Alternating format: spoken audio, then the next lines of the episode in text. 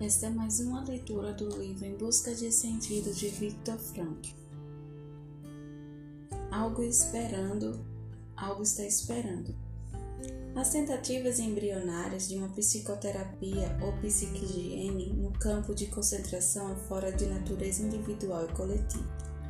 As tentativas psicoterapeutas individuais foram muitas vezes um tratamento urgente para salvar a vida Afinal, esses esforços se destinavam sobretudo à prevenção de suicídios. Para os casos em que se concretizara a tentativa de suicídio, havia uma proibição rigorosíssima de salvar a pessoa em questão. Assim, era oficialmente proibido, por exemplo, soltar companheiros que alguém encontrasse enforcados. Tanto mais se impunha a necessidade de tomar medidas preventivas. Lembro de dois casos.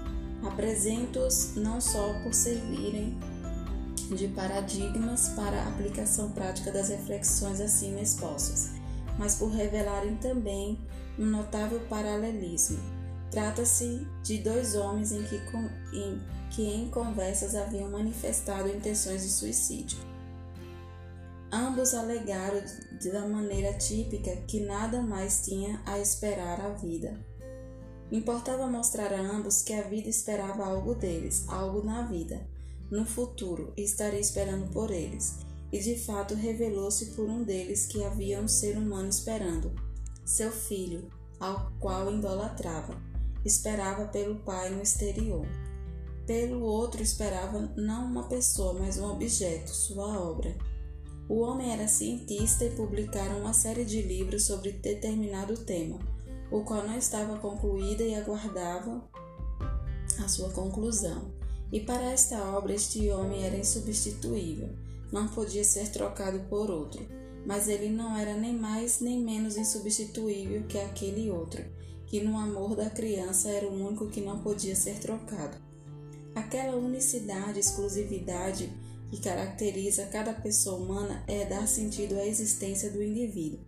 Fazem valer tanto em relação a uma obra ou a conquista criativa, como também em relação a outra pessoa e ao amor da mesma.